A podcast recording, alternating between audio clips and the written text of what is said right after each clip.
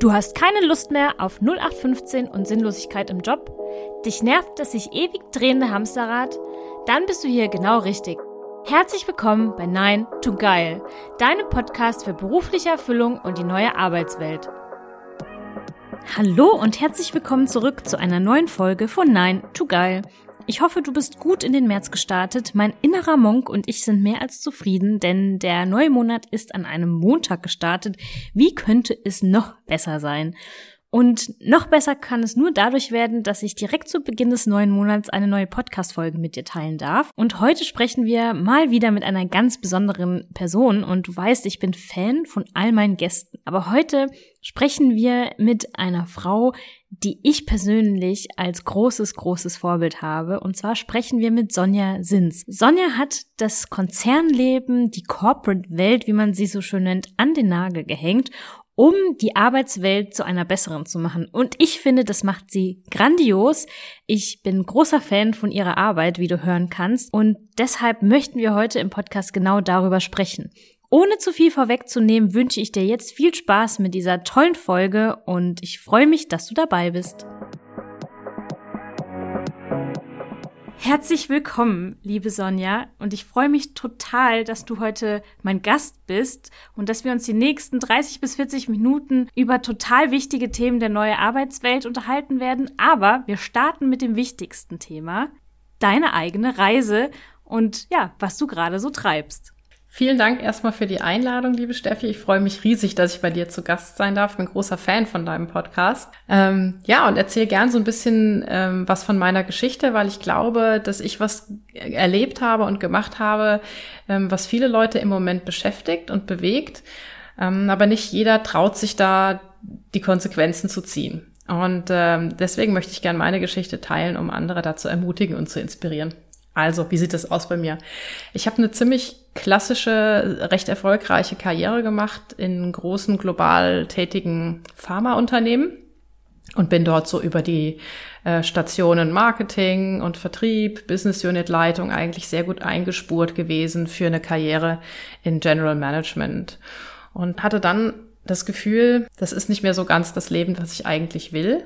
Beziehungsweise habe ich mich gefragt, ähm, dieses Karriereziel, dem ich da hinterhergerannt bin die ganze Zeit, war das von Anfang an eigentlich überhaupt mein Wunsch oder war das einfach nur das Erfüllen von Erwartungen, ähm, die andere Leute an mich hatten? Und das hat dann einiges in Gang gesetzt, diese Überlegung bei mir.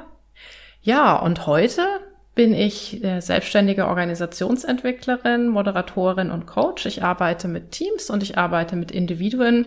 Und mein Ziel ist es, die Arbeitswelt ein kleines bisschen menschlicher, innovativer und nachhaltiger zu hinterlassen, als ich sie vorgefunden habe. Das ist eine wunderschöne Mission. Und wenn du gerade so erzählst, dass du den Konzern und deine Karriere, die ja ganz, ganz bis nach oben hätte gehen können im Konzern, verlassen hast, um selbstständig zu werden, dann klingt das so, ja, dann habe ich das gemacht. Aber ich weiß ja aus unserem Vorgespräch und von dem, was ich von dir weiß, dass es kein linearer Prozess war, sondern dass es ein Prozess war, der mit ganz vielen Schritten verbunden war. Kannst du uns da so ein bisschen mit reinnehmen, was das für ein Prozess war zu erkennen? Das ist gar nicht mein Weg, bis zu, okay, ich gehe einen anderen Weg. Mhm. Das ist ein total wichtiger Punkt, den du da ansprichst. Und ich glaube, das ist auch ganz wichtig, da offen mit umzugehen und nicht so zu tun, als wäre das alles irgendwie ein kompletter Spaziergang. Das war es nämlich nicht. Also für mich war das ein Prozess, der insgesamt etwas über ein Jahr gedauert hat. Und er hat verschiedene Phasen und verschiedene Schritte gehabt und die waren alle irgendwie wichtig, auch wenn manche davon relativ schmerzhaft waren und wenn es da Zeiten gab, in denen ähm, ich verzweifelt war und in denen ich ziemlich am Boden zerstört war. Also angefangen hat es eigentlich damit, dass ich mir genauer Gedanken gemacht habe darüber, was mir eigentlich im Leben Energie gibt und was mir Energie raubt. Und ähm, das habe ich wirklich so tagebuchartig aufgeschrieben und habe dann einfach festgestellt, ähm, ich verbringe relativ viel Zeit mit Sachen, die mir eigentlich gar keine Energie geben, sondern mich recht viel Energie kosten. Und habe dann die Schlussfolgerung angestellt, okay, jetzt diese Karriereziele, denen ich jetzt so nachgeeifert habe die ganze Zeit, wie viel mehr von dem, was mir eigentlich keine Energie gibt, müsste ich denn dort dann machen? Ähm, wie viel Prozent der Rolle macht es aus? Und dann habe ich ganz, ähm, ja, ganz nüchtern einfach mir selber auch eingestehen müssen, dass da irgendwas nicht zusammenpasst. Und dann hast du halt die Wahl. Ne? Entweder du sagst, ja, ja, aber ich will das trotzdem, weil das ist cool. Oder du sagst ja, und jetzt? Und dieses und jetzt, das braucht dann eben auch wieder einen Prozess da hinten dran, der sich entwickelt und entfaltet. Auch das macht man nicht mal ebenso an einem regnerischen Freitagnachmittag. Ein sehr spannender Prozess. Und ich finde es wichtig, dass du sagst, es war ein längerer Prozess, der auch wirklich mit Schmerzen verbunden war weil ich glaube, dass es viel zu oft zu einfach aussieht. Man sieht Menschen, die dann erzählen, ich bin meinen Weg gegangen und es war, wie du vorhin auch schon gesagt hast in unserem Vorgespräch, ja, an einem Nachmittagsspaziergang kam mir plötzlich die Idee, ich mache was anderes und morgen war ich dann an diesem Ort. Welche Tipps hast du für Menschen in diesem Prozess? Wir wissen beide, es gibt nicht das perfekte Rezept dafür, wie schaffe ich den Schritt aus einem Konstrukt, das mir nicht passt. Aber welche Ratschläge kannst du Leuten mitgeben, die vielleicht an einem ähnlichen Punkt stehen? Ähm, ich glaube, da kann man Verschiedenes durchaus ähm, als Ratschläge mitgeben. Zum Beispiel ganz häufig ist so eine Sorge, oh, dann hab, wenn, egal, wenn ich jetzt rausgehe oder wenn ich was anderes mache, dann verdiene ich weniger Geld und dann wird das Leben schwieriger. Und das ist ganz häufig so eine riesengroße Angst, die relativ schnell frühzeitig in so einem Entscheidungsprozess eine große Rolle spielen kann.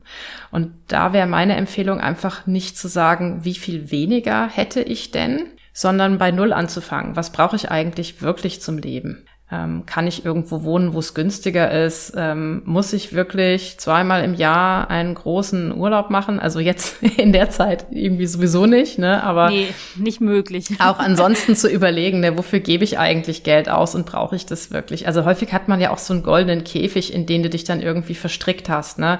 Gerade wenn das dicke Einkommen dann da ist, dann gehst du halt auch und äh, wohnst in einer teureren Gegend und leistest dir irgendwas und das wird dann irgendwie Teil der eigenen Identität. Und ich glaube, das ist so ein Schlüssel, das mal zu hinterfragen. Bin ich eigentlich mein Auto, mein Urlaub und meine Wohnung?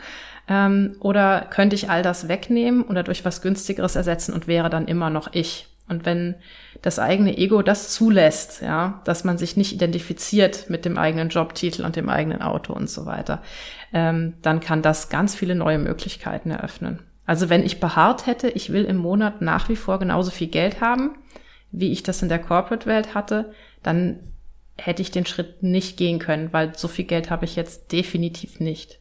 Ich finde es spannend, dass du das sagst, weil ich glaube nämlich auch, dass viele Menschen mit dem, was sie dann besitzen, das kompensieren wollen, was ihnen eigentlich innerlich fehlt.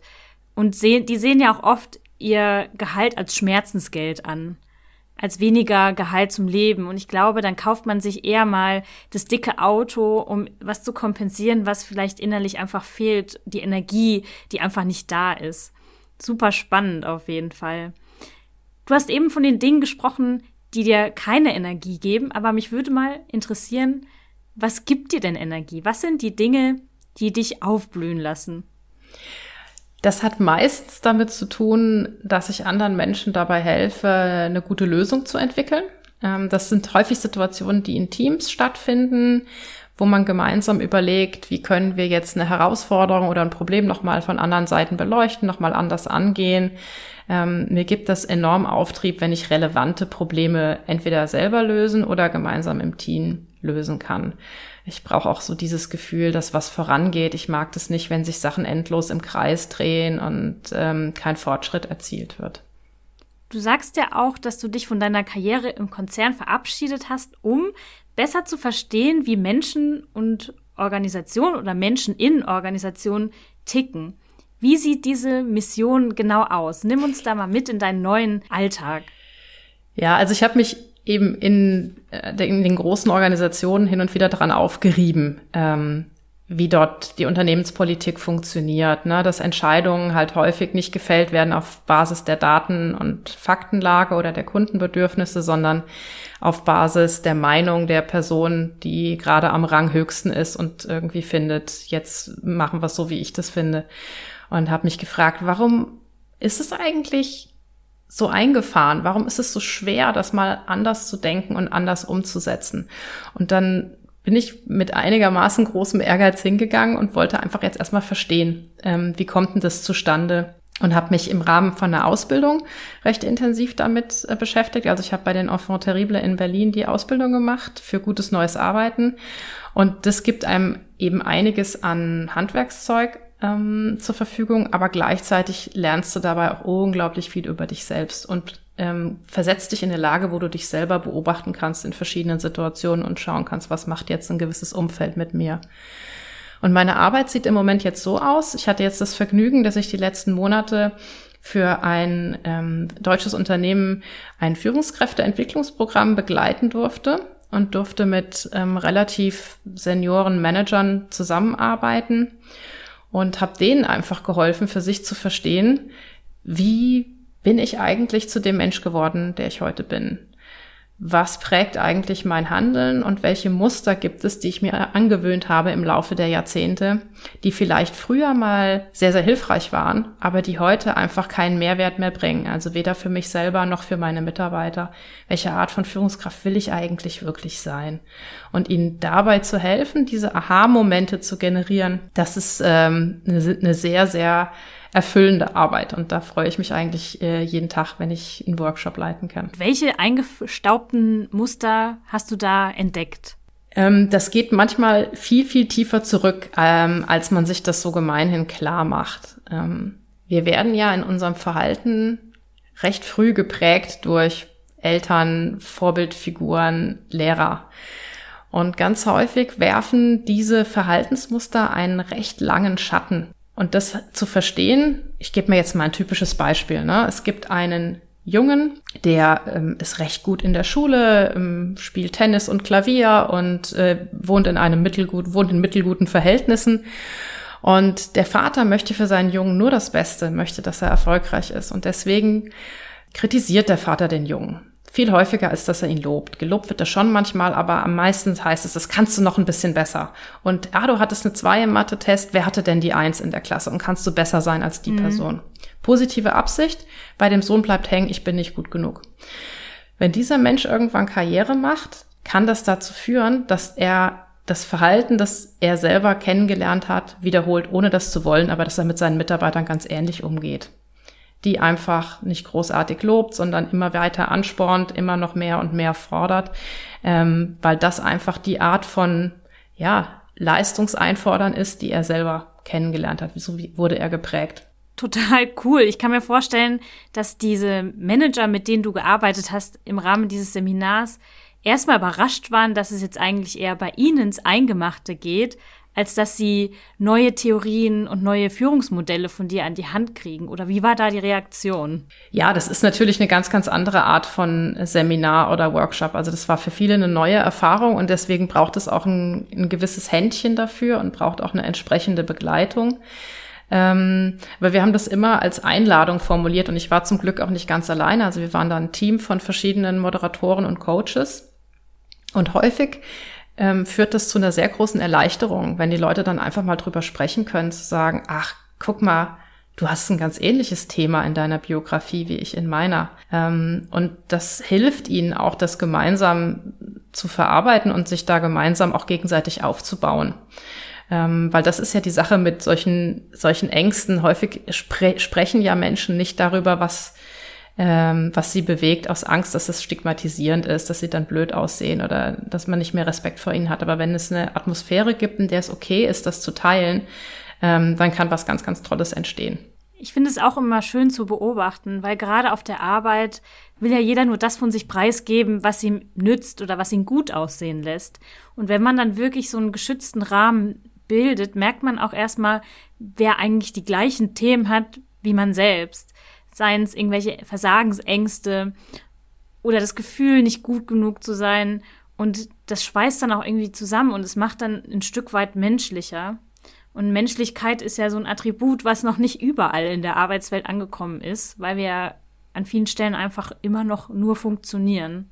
Mhm. Deswegen total spannend, was du erzählst. Jetzt sind wir ja schon mittendrin im Thema Führung. Nimm uns doch mal mit, Du hast ja in deiner Corporate-Karriere ganz viel mit dem Thema Führung zu tun gehabt. Und ich weiß auch ähm, von unseren Gesprächen, dass du mit dem Thema Führung auch nicht immer einer Meinung warst. Ja, ähm, ich finde, Führung ist ein ganz, ganz wichtiges und spannendes Element in der Arbeitswelt, sowohl in der, ähm, in der aktuellen wie auch in der zukünftigen entstehenden Arbeitswelt. Und ähm, ich hatte das Glück, also dass mir irgendwann mal jemand zugetraut hat, ein Team zu führen und diese Verantwortung zu übernehmen. Ich glaube nicht, dass ich die beste Chefin der Welt war, ähm, aber meine Herangehensweise war halt einfach, ich bin ich und ich spiele nichts vor. Ne? Also ich habe hm. sehr häufig meine Teammitglieder gefragt, hey, wie kommt denn ihr mit mir zurecht? Gibt's irgendwas, ähm, was ich anders oder besser oder weniger oder mehr machen könnte, damit ihr gut arbeiten könnt? Also ich habe meine Aufgabe als Führungskraft eigentlich immer so verstanden, dass ich dafür da bin, den Leuten alles zu geben, was sie brauchen, um einen guten Job zu machen und sie dann diesen Job machen zu lassen. Hat aber auch wieder was mit Ego zu tun. Also, dass man das Ego quasi so ein bisschen zur Seite legt, weil es gibt wahrscheinlich nicht so viele Führungskräfte, die sich so hinstellen und nackig machen und sagen, sagt mir, was ihr von mir braucht und sagt mir, wie ihr mich findet. War das für dich ein Prozess oder war das natürlich für dich, dich quasi so deinem Team hinzugeben? Naja, ich, ich war schon ziemlich davon überzeugt, dass ich das gut mache und dass da wahrscheinlich keine vernichtende Kritik kommt, sonst hätte ich mich das wahrscheinlich auch nicht getraut. Ähm, aber trotzdem ist es ja so, ne, wenn ich die Leute mit irgendwas ärgere, und ich erfahre das nicht, weil ich nicht frage. Die ärgern sich ja trotzdem. Also davon geht ja das Problem nicht weg, bloß weil ich nicht hingucke. Nee, es macht nur keiner sichtbar für dich. Mhm, genau. Ähm, ja, und es, also für mich war das relativ natürlich, das zu tun und äh, hat mich jetzt keine großartige Überwindung gekostet. Und wenn das dann einmal gang und gäbe ist, dass man so ein Feedback sich gegenseitig gibt, ähm, dann hast du einfach auch nochmal ein ganz anderes Vertrauenslevel im Team insgesamt. Ja, das stimmt. Aber ich wollte dich jetzt auch gar nicht unterbrechen, mir zu erzählen, wie ja, du und Führung eins geworden seid. Ja, also das war so irgendwie die, die, die erste Führungsrolle eben einfach, ähm, ich gehe also all in und äh, versuche einfach ich selbst zu sein und habe dann aber relativ schnell gemerkt, ah, das ist ja eine Sandwich-Position und ich habe was abzupuffern, was von oben kommt und sollte das irgendwie übersetzen ähm, in der Ebene nach unten und habe dann gemerkt, okay, Führung hat ja nicht nur zu tun mit, ich habe jetzt hier fünf, sechs oder wie, auch, wie viel auch immer Leute in meiner direkten Verantwortung und bin für die zuständig, sondern es hat ja auch mit ganz vielen anderen Dingen zu tun. Und dann ist mir irgendwann das Licht aufgegangen, dass Selbstführung eine ganz große Rolle spielt. Also ich kann ja nur andere souverän führen und denen Sicherheit und einen Rahmen geben, wenn ich auch mich selber führen kann und nicht geführt werde von meinen Impulsen oder von ähm, Schatten aus der Vergangenheit, wie wir es gerade hatten. Und das ist also ein Aspekt, der mir extrem am Herzen liegt, da also die eigene Reflexion zu fördern, zu merken, hey, was beeinflusst eigentlich mein Verhalten? Warum gehe ich bei diesem oder jenem Thema so zuverlässig immer auf die Palme? Und kann ich mir da Optionen einbauen, die mir das Leben ein bisschen leichter machen und meinem Umfeld auch? Das sind so Themen, die ich mega spannend finde. Und ich habe über diese Arbeit auch ganz viel Empathie entwickelt. Ähm, ja, mit eben Führungskräften, die traditioneller geprägt sind, die sehr viel über Predict und Control machen, die mhm. Schwierigkeiten haben, den Leuten zu vertrauen, denen bin ich vorher mit relativ viel Groll und Wut begegnet, so rebellisch, ne? Ähm, aber das war natürlich überhaupt nicht hilfreich. Ähm, und dadurch, dass ich aber auch diese, diese Einblicke jetzt habe in die Biografien von Menschen, die ähnlich geprägt sind, kann ich Mitgefühl entwickeln und kann mir vorstellen, okay, mein Gegenüber, das jetzt da sehr dominant auftritt und ähm, sehr hart die Ansagen raushaut, ist vielleicht ganz tief im Innern versteckt sich da ein kleiner Junge, der einfach nur dazugehören und mitspielen möchte. Und das versteckt sich hinter einem Panzer von verschiedenen erlernten Verhaltensweisen. Und mit dieser Einstellung ist dann auch dieser Generationenkonflikt gar kein Konflikt mehr zwischen den ja, zwischen den jungen Wilden, die irgendwie anders arbeiten wollen und den althergebrachten, in Anführungsstrichen, alten weißen Männern. Jetzt ist ja der Konflikt per se ja immer noch da. Die eine Generation will in die Richtung, die andere Generation versteht es nicht so ganz. Und der Elefant im Raum ist ja immer noch da. Was hat dein Mindset-Shift in der Zusammenarbeit mit solchen Menschen anderer Generationen verändert? Wie gehst du solche Themen jetzt an, wo du besser verstehen kannst, wie die andere Seite tickt? Ich arbeite jetzt sehr viel mehr als früher mit Angeboten. Also ich möchte jetzt niemanden mehr überzeugen und messe auch meinen eigenen Erfolg nicht daran, ob ich irgendjemanden konvertiere oder irgendjemands Einstellung verändere. Ähm, alles, was ich mache, ist eine Einladung zu einem Dialog. mit Neugier auf die andere Person zugehen und dann Vorschläge machen. Hey, könntest du es nicht auch mal so angucken? Oder was würdest du jetzt denken, wenn du dich in die Perspektive von deinem Gegenüber versetzt? Und damit einladen, einfach sich selbst zu hinterfragen. Das sind aber alles nur Einladungen die können angenommen werden, die müssen aber nicht. Und damit, witzigerweise, mache ich es mir selber ein bisschen leichter. Und das macht sich bemerkbar darin, dass ich relaxter und souveräner bin in diesen Meetings oder in auch eins zu eins Gesprächen. Wenn ich nicht mehr den anderen verbiegen und zurechtrücken äh, muss, sondern sage, hey, das ist ein Gespräch zwischen zwei erwachsenen Menschen und ich mache dir ein paar Vorschläge und du sagst mir, wie du das findest. Und ich höre dir aber auch zu ähm, dann bin ich auch entspannter. Und wenn ich auch entspannter bin, ähm, dann hat mein Gegenüber das viel leichter, mir zu folgen im Gespräch. Und ich glaube, das ist dann auch wirklich eher von Erfolg gekrönt, als wenn jeder seine Argumente auf den Tisch legt und sagt, so, jetzt müssen wir uns für eins entscheiden. Hat aber dann auch wieder mit Ego zu tun, zu sagen, okay, ich gehe jetzt nicht mit einer Forderung rein, weil ich ja recht haben möchte, sondern mit einem Angebot zu schauen, wohin führt das Ganze. Und da kommen wir jetzt so ein bisschen zu dem Thema, wie hat sich Führung gewandelt? Wie hat sich Führung gewandelt in den letzten Jahren, in denen du als Führungskraft in der Corporate-Welt unterwegs warst? Was ist wichtiger geworden? Was ist aber weggefallen? Also ich kann natürlich jetzt nur für, das, für den kleinen Ausschnitt vom Mosaik sprechen, den ich gesehen habe. Mhm. Ähm, ich denke, was sich gewandelt hat in der Corporate-Welt, ist auf jeden Fall die Einsicht, dass Arbeiten anders gehen muss, dass es nicht effizient ist, wenn man so lange Abstimmungsschlaufen und eine Hierarchie hat, die quasi als Bottleneck dafür sorgt, dass Entscheidungen ewig brauchen, bis sie getroffen werden. Die Einsicht ist, glaube ich, da. Ähm, was fehlt, ist die Umsetzung inklusive der eigenen persönlichen Transformation, also aus der eigenen Komfortzone und den eigenen Annehmlichkeiten rauszugehen. Das ist genau diese innere Arbeit, die eben in New Work auch so wichtig ist, ähm, die aber echte Arbeit ist und leider nicht immer vorkommt in der Transformations- und Change-Planung der Unternehmen. Das wird häufig so als gegeben gesetzt. Ja, ja, klar. Und die Führungskräfte haben dann andere Rollen. Alles easy, check. Ähm, und da wird häufig nicht so in das, ähm, in die tieferen Schichten reingeguckt. Und genau diese tieferen Schichten, glaube ich, die sind der Schlüssel zum Erfolg oder Misserfolg von Transformationsarbeit. Und das wäre wirklich auch ein großes Anliegen, ähm, darauf ein Augenmerk zu legen. Wie kann man ein Augenmerk auf diese Themen legen? Was wäre da so dein Wunsch für die Arbeitswelt, da mehr Licht hinzubringen auf diese persönlichen Transformationen? Es muss irgendwie möglich sein, einen Raum aufzumachen, in dem Menschen über sich selber nachdenken können, ohne dass sie sich angegriffen fühlen. Ähm, es braucht diese psychologische Sicherheit, die so häufig eben beschrieben wird als Erfolgsfaktor für Teams. Die braucht es eben ganz genauso auch für die Arbeit mit Führungskräften.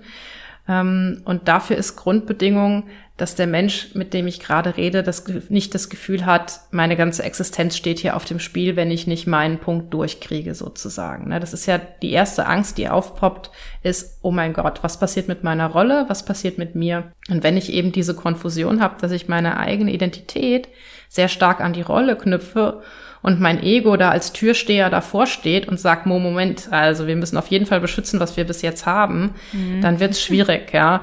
Also ist so diese sanfte, charmante, humorvolle Auseinandersetzung mit dieser Thematik ähm, ist was, was ich sehr, sehr gerne mache, einfach zu sagen, hey, wir wissen ja alle, wir sind nicht unsere Rolle, ne? aber es fällt uns manchmal ein bisschen schwer und dadurch, dass ich selber eben auch in der Situation war, ähm, finde ich da meistens einen relativ guten Draht mit den Leuten. Und dann gibt's noch eine Metapher, die ich vielleicht als Tipp noch geben kann, die mich total beeindruckt hat, als ich das zum ersten Mal gehört habe. Und zwar ist das der Unterschied zwischen der Eiche und dem Bambus. Also beides da sind bin ja. Bin ich jetzt aber mal gespannt. beides sind ja sehr mächtige ähm, Gewächse, aber auf komplett unterschiedliche Arten und Weisen. Ne? Also die Eiche, die ist überhaupt nicht flexibel, die steckt halt einfach in der Erde, die steht da solitär und sehr, sehr kräftig rum. Aber er hat natürlich den Nachteil, wenn Wind kommt, dann kann da auch mal was brechen. Und manchmal ist jemand, der so rigide ist in seinen Auffassungen die auch so rigide vertritt, das ist manchmal für andere fast eine Provokation, hinzugehen und zu gucken, was es braucht, bis die brechen, diese Aussagen oder diese ähm, Einstellungen. Während der Bambus, der ist fest verwurzelt, aber gleichzeitig flexibel. Und ich glaube, das ist so ein bisschen das, was, was neue Führung sein kann, dass man sehr tief verwurzelt ist in, hey, warum bin ich auf dieser Welt? Was ist so meine Mission? Was möchte ich bewegen? Aber gleichzeitig flexibel darin, wie dieses Ziel erreicht werden kann. Und wenn ich nicht flex, wenn ich nicht fest an bestimmten Argumenten oder bestimmten Arbeitsweisen halte, um das Ziel zu erreichen, dann gibt es eben größeren Handlungsspielraum, gibt aber auch weniger Angriffsfläche und wirkt weniger bedrohlich für Menschen, die sich damit jetzt neu und zum ersten Mal auseinandersetzen. Eine sehr schöne Metapher. Vielen Dank dafür. Wenn wir jetzt nochmal zum Thema Selbstführung zurückkommen, dann empfinde ich Selbstführung als ein Konzept, was den wenigsten wirklich bewusst war, dass es die Basis guter Führung ist, sie erstmal eine Innenschau anzustellen. Welche Tipps hast du oder welche Schritte oder welche Impulse braucht es, um wirklich diese Selbstführung in dem Maße zu machen, wie es sie braucht, um dann eine gute Führungskraft zu sein? Ja, wie komme ich überhaupt in eine Position rein, in der ich merke, dass ich wie von außen auf mich selber drauf gucken kann, ne? in dem ich nicht mehr ähm, quasi das Opfer meiner Gefühle oder Impulse bin, sondern ähm, selbst in die Lage versetzt wäre zu entscheiden, wie, wie verhalte ich mich jetzt. Ähm, da gibt's verschiedene Methoden. Ähm, wir steigen in den Workshops, die ich moderiere, ganz häufig ein mit, was machst du an einem guten Tag? Wie sieht denn das aus und wie fühlst du dich und was machst du an einem schlechten Tag? Ähm, was bist du da für ein Mensch? Und was sind so deine Trigger? Ähm, was sind die wiederkehrenden Herausforderungen oder Ärgernisse, die dazu führen, dass du bestimmte Verhaltensweisen an den Tag legst, wo du ja selber auch insgeheim oder vielleicht auch sehr deutlich merkst, die sind nicht hilfreich. Und das hat jeder von uns. Ne? Und dann halt einfach einzuladen, sich das anzugucken, ist so der erste Schritt in Richtung Selbstführung. Aha, jetzt hier war eine schwierige Situation, da gab es eine Konfrontation, ich habe so und so reagiert, aber habe ich wirklich so reagiert oder war das einfach nur eine Verhaltensweise, die sich so eingeschliffen hat.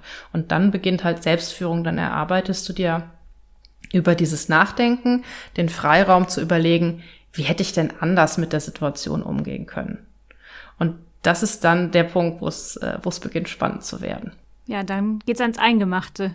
Kannst du da oder möchtest du etwas aus deiner eigenen Innenschau teilen? Was war dein Prozess? Was waren für dich wichtige Erkenntnisse, die dich weitergebracht haben? Also ich habe in meiner eigenen Arbeit, so in, der, in meiner eigenen Selbstreflexion festgestellt, dass ich häufig in mir einen Widerstreit habe zwischen verschiedenen Glaubenssätzen. Also Glaubenssätze sind ja so mantraartig wiederholte ähm, Weisheiten, äh, die man häufig von den Eltern mitkriegt oder von, von Personen, die einen prägen im Leben. Und da hatte ich zwei, die miteinander im Widerstreit waren und die haben mir das Leben ziemlich schwer gemacht. Ähm, Glaubenssatz Nummer eins war, wenn du in einem Konflikt mit einer anderen Person bist, dann musst du diesen Konflikt gewinnen. Und Glaubenssatz Nummer zwei, der stammte von einer anderen Person, war, Konflikte sind ganz, ganz schlimm und müssen vermieden werden.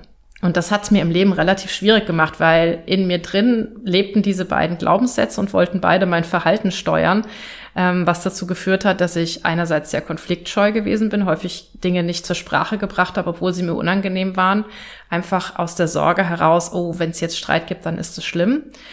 Dass aber, wenn es dann mal einen Konflikt gab, ich komplett richtig heftig aggressiv reingegangen bin, weil ich den dann unbedingt gewinnen wollte. Und die Leute haben mich dann manchmal selber nicht mehr wiedererkannt und äh, erlebten plötzlich eine völlig eine Person, die gar nicht zu dem passte, wie sie mich sonst kennengelernt haben.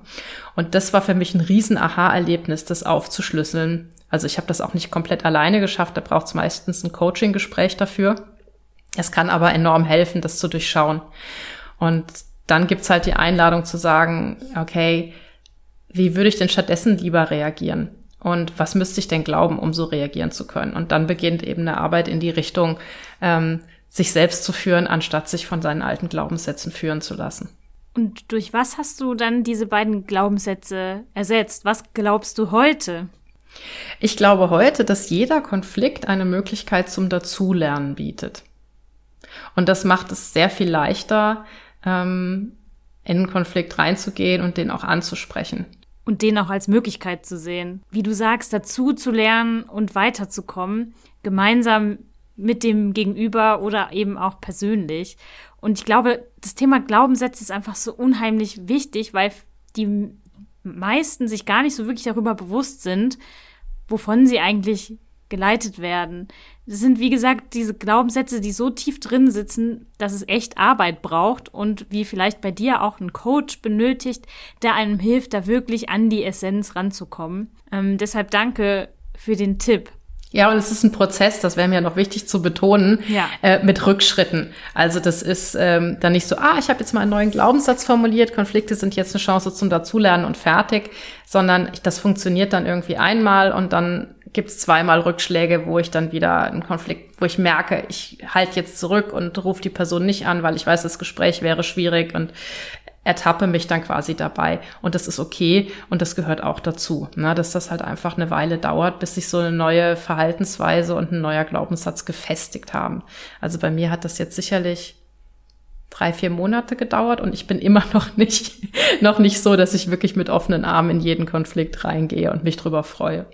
Und wie schaffst du es dann dennoch, dich nicht runterschmettern zu lassen, dich nicht ja enttäuschen zu lassen, wenn du zweimal zurückgeworfen wirst und dann einen Schritt wieder nach vorne machst? Ich versuche halt einfach freundlich zu mir zu sein. Also ich versuche mich so zu behandeln, wie ich auch eine Freundin behandeln würde. Ne, wenn dich, wenn du irgendwie mit einer Freundin was abgemacht hast und du, die sagt dir in letzter Minute ab, dann sagst du ja auch nicht, oh Mensch, du blöde Kuh. So redet man ja nicht mit, so redet man nur mit sich selber, ne? Wenn du selber ja. was vergessen hast, dann sagst du, Mensch, oh, eine Sache musstest du dir merken und die hast du vergessen. Ähm, und das ist so für mich so was, was ich mir auch angewöhnt habe im Laufe der letzten Jahre, ähm, mit mir selber einfach ähm, netter zu reden, so wie ich auch mit Freunden reden würde.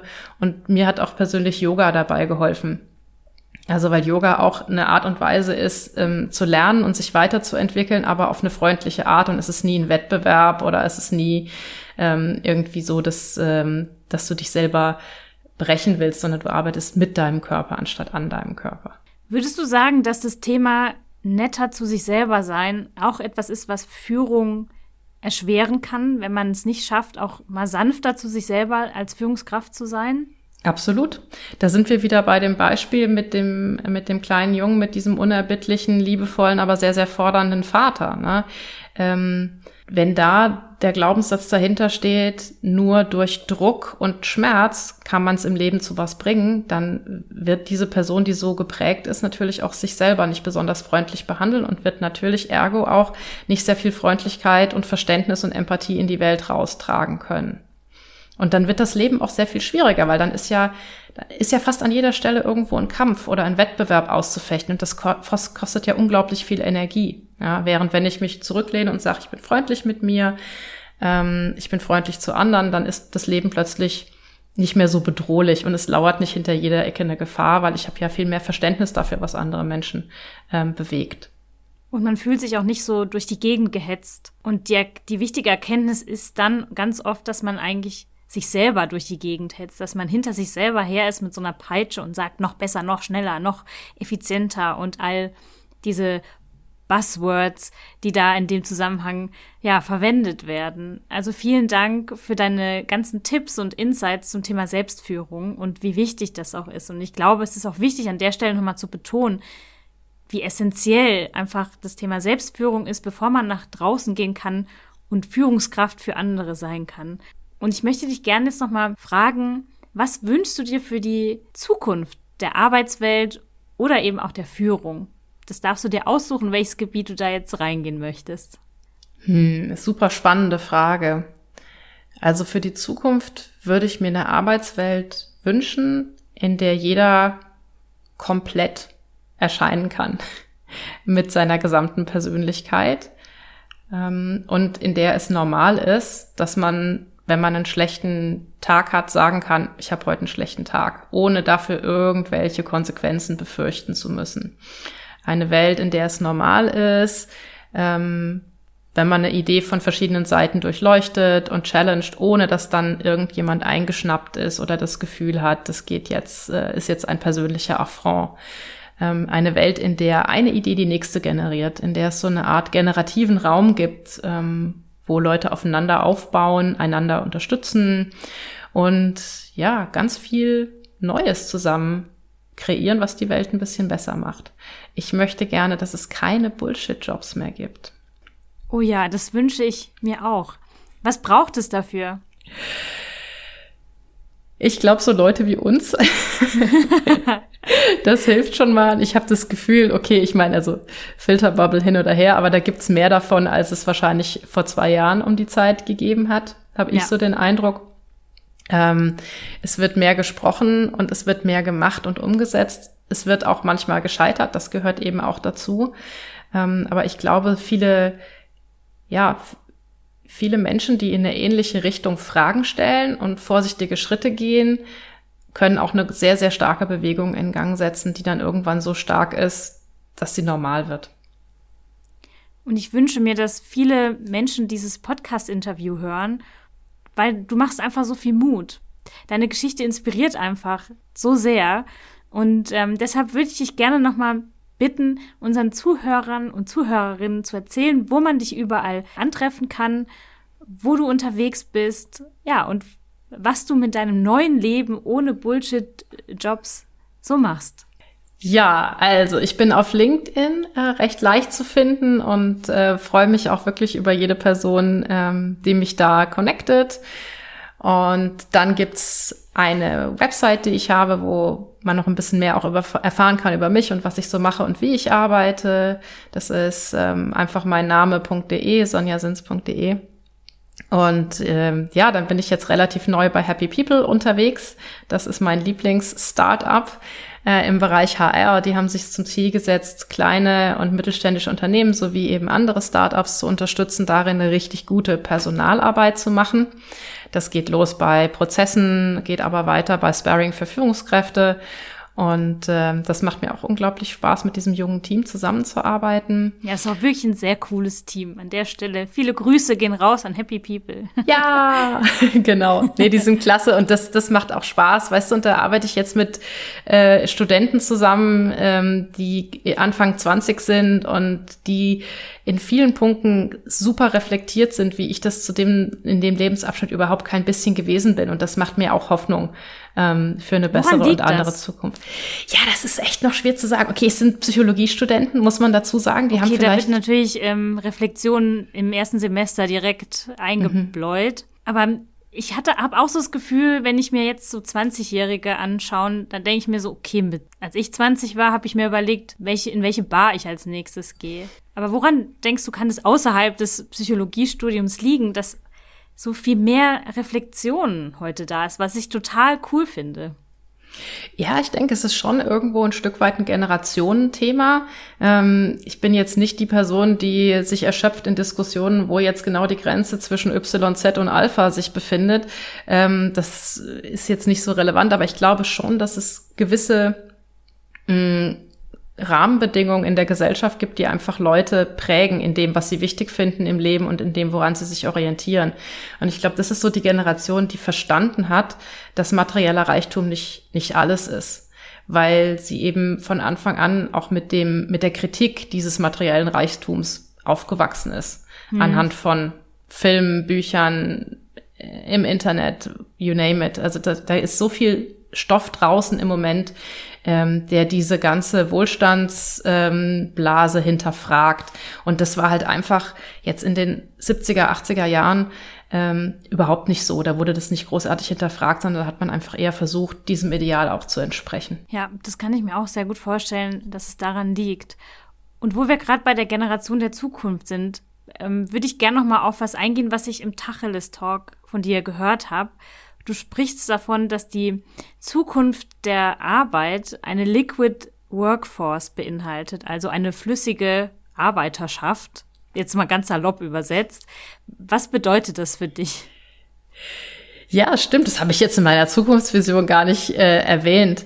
Aber das ist was, was ich total charmant finde und was ich so ein Stück weit auch jetzt schon lebe, ähm, dass ich nämlich nicht mehr mich fest verpflichte, bei nur einer einzigen Firma zu arbeiten, bis dass der Tod uns scheidet, so ungefähr, ähm, sondern dass ich in der Lage bin, Einfach zu sagen, hey, das sind meine Talente und Fähigkeiten, das ist die Erfahrung, die ich mitbringe, das ist die Art von Projekten, auf denen ich arbeiten will. Und dann kann ich ein- und auschecken für verschiedene Projekte bei unterschiedlichen Firmen, mit denen ich mich identifiziere und die äh, mich für gut befunden haben, sozusagen. Also es ist nicht mehr so nur eine Firma und nur ein Vertrag, sondern die Möglichkeit, projektbasiert hin und her zu switchen zwischen verschiedenen Engagements. Und das finde ich viel, viel, vielversprechender, weil das öffnet ganz andere Optionen. Die Leute werden dadurch wahrscheinlich nicht so verschlissen in Anführungsstrichen äh, und zerrieben in der ewig gleichen Firmenkultur und Politik.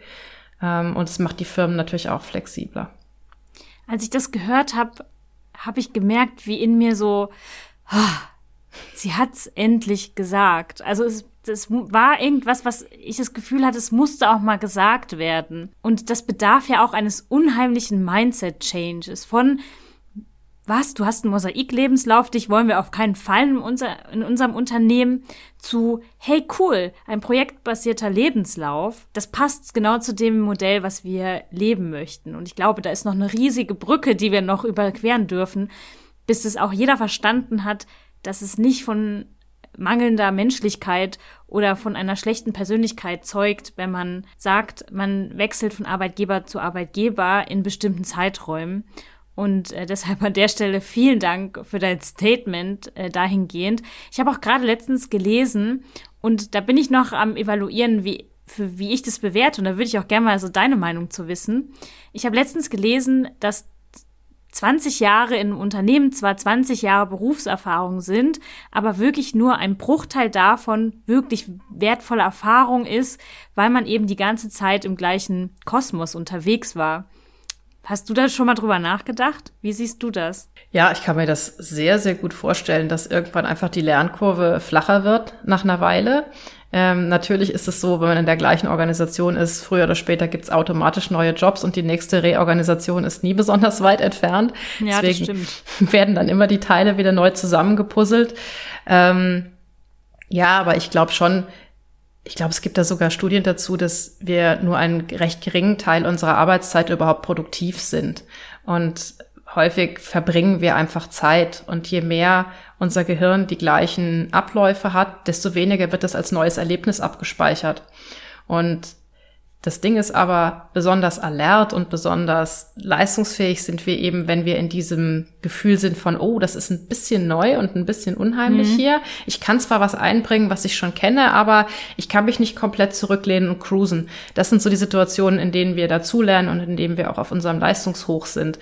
Und ich glaube, diese Situation herbeizuführen, also das Klima zu schaffen, in dem Menschen sich so fühlen können, das ist eine ganz große Aufgabe von Organisationen. Und vielleicht hilft es nicht unbedingt, ähm, wenn man 20 Jahre lang im gleichen ähm, Saft köchelt, sozusagen, auch wenn der Saft irgendwann mal die Farbe ändert. Wie kann ich mir solche Veränderungen herbeiholen, ohne direkt den Arbeitgeber zu wechseln? Weil, wenn ich mich wohlfühle und ich den Wert Sicherheit habe und der gegeben ist, dann spricht ja nichts dagegen, 50 Jahre beim gleichen Arbeitgeber zu bleiben. Aber wie kann ich mir diese kleinen Impulse wie immer wieder ins Berufsleben holen? Ja, also viele Firmen haben zum Beispiel ähm, Employee Resource Groups. Ähm, das sind so einfach selbstorganisierte Gruppen von Menschen, die ein Thema wichtig finden und sich dieses Themas annehmen ähm, und das voranbringen. Also zum Beispiel weiß ich nicht, kann Thema ähm, Nachhaltigkeit sein oder ja, Diversity. Oder bei uns gerade LGBTQ+. Genau. genau. Genau, also sowas, glaube ich, ist ein ganz gutes ähm, Spielfeld, wo man sagen kann, hey, da bringe ich ein bisschen ähm, noch andere Aspekte und bringe ein bisschen Farbe in mein, in mein Leben, das ansonsten sehr vorhersehbar ist. Ähm, oder ja, sucht euch ein abenteuerliches Hobby. Das kann ich auch empfehlen, sich da ganz bewusst aus der Komfortzone rauszuwagen. Ähm, das kann auch sehr, sehr spannend sein. Welches abenteuerliche Hobby hast du? Habe ich abenteuerliche Hobbys? Yoga. Nee, Yoga ist nicht so. es kommt auf die Yoga Asanas an. Ja, wollte gerade sagen, Yoga kann sehr abenteuerlich werden. Ja, nee, mein abenteuerliches Hobby war schon irgendwie äh, in der letzten Zeit, ne, was machen wir mit diesem alten Landhaus, das wir da gekauft haben? Äh, wie, wie schauen wir, dass wir das äh, hübsch einrichten und trotzdem im Budget bleiben? Ähm, das hat recht viel neues Lernen äh, bei mir provoziert und ermöglicht. Mhm. Super, super spannend. Vielen, vielen Dank, liebe Sonja, für deine Zeit, für dein, deine Erzählung, deine Erfahrungsberichte und einfach all diese wertvollen Impulse, die du mit in unser Interview gebracht hast und reingegeben hast. Und ich verlinke natürlich alle Infos wie immer in den Show Notes. Das heißt, Sonja schnell bei LinkedIn hinzufügen, ähm, denn sie postet auch immer total wertvolle Sachen, gerade jetzt, wo du bei Happy People unterwegs bist. Und ich freue mich total, deinen weiteren Werdegang nach deinem Konzernleben ja weiter zu beobachten. Und vielen, vielen Dank für deine Zeit. Gerne doch. Dankeschön. Was für eine grandiose Folge und vielmehr, was für eine wundervolle Frau, mit der ich da sprechen durfte. Und ich glaube, genau jetzt verstehst du auch, warum ich Sonja als mein persönliches Vorbild oder als eins meiner großen Vorbilder genommen habe. Und wenn du jetzt auch Fan von Sonjas Arbeit bist, dann geh doch mal rüber zu LinkedIn, schau auf ihrer Webseite vorbei. Alle Infos dazu habe ich dir in den Show Notes verlinkt. Bis zur nächsten Folge, deine Steffi.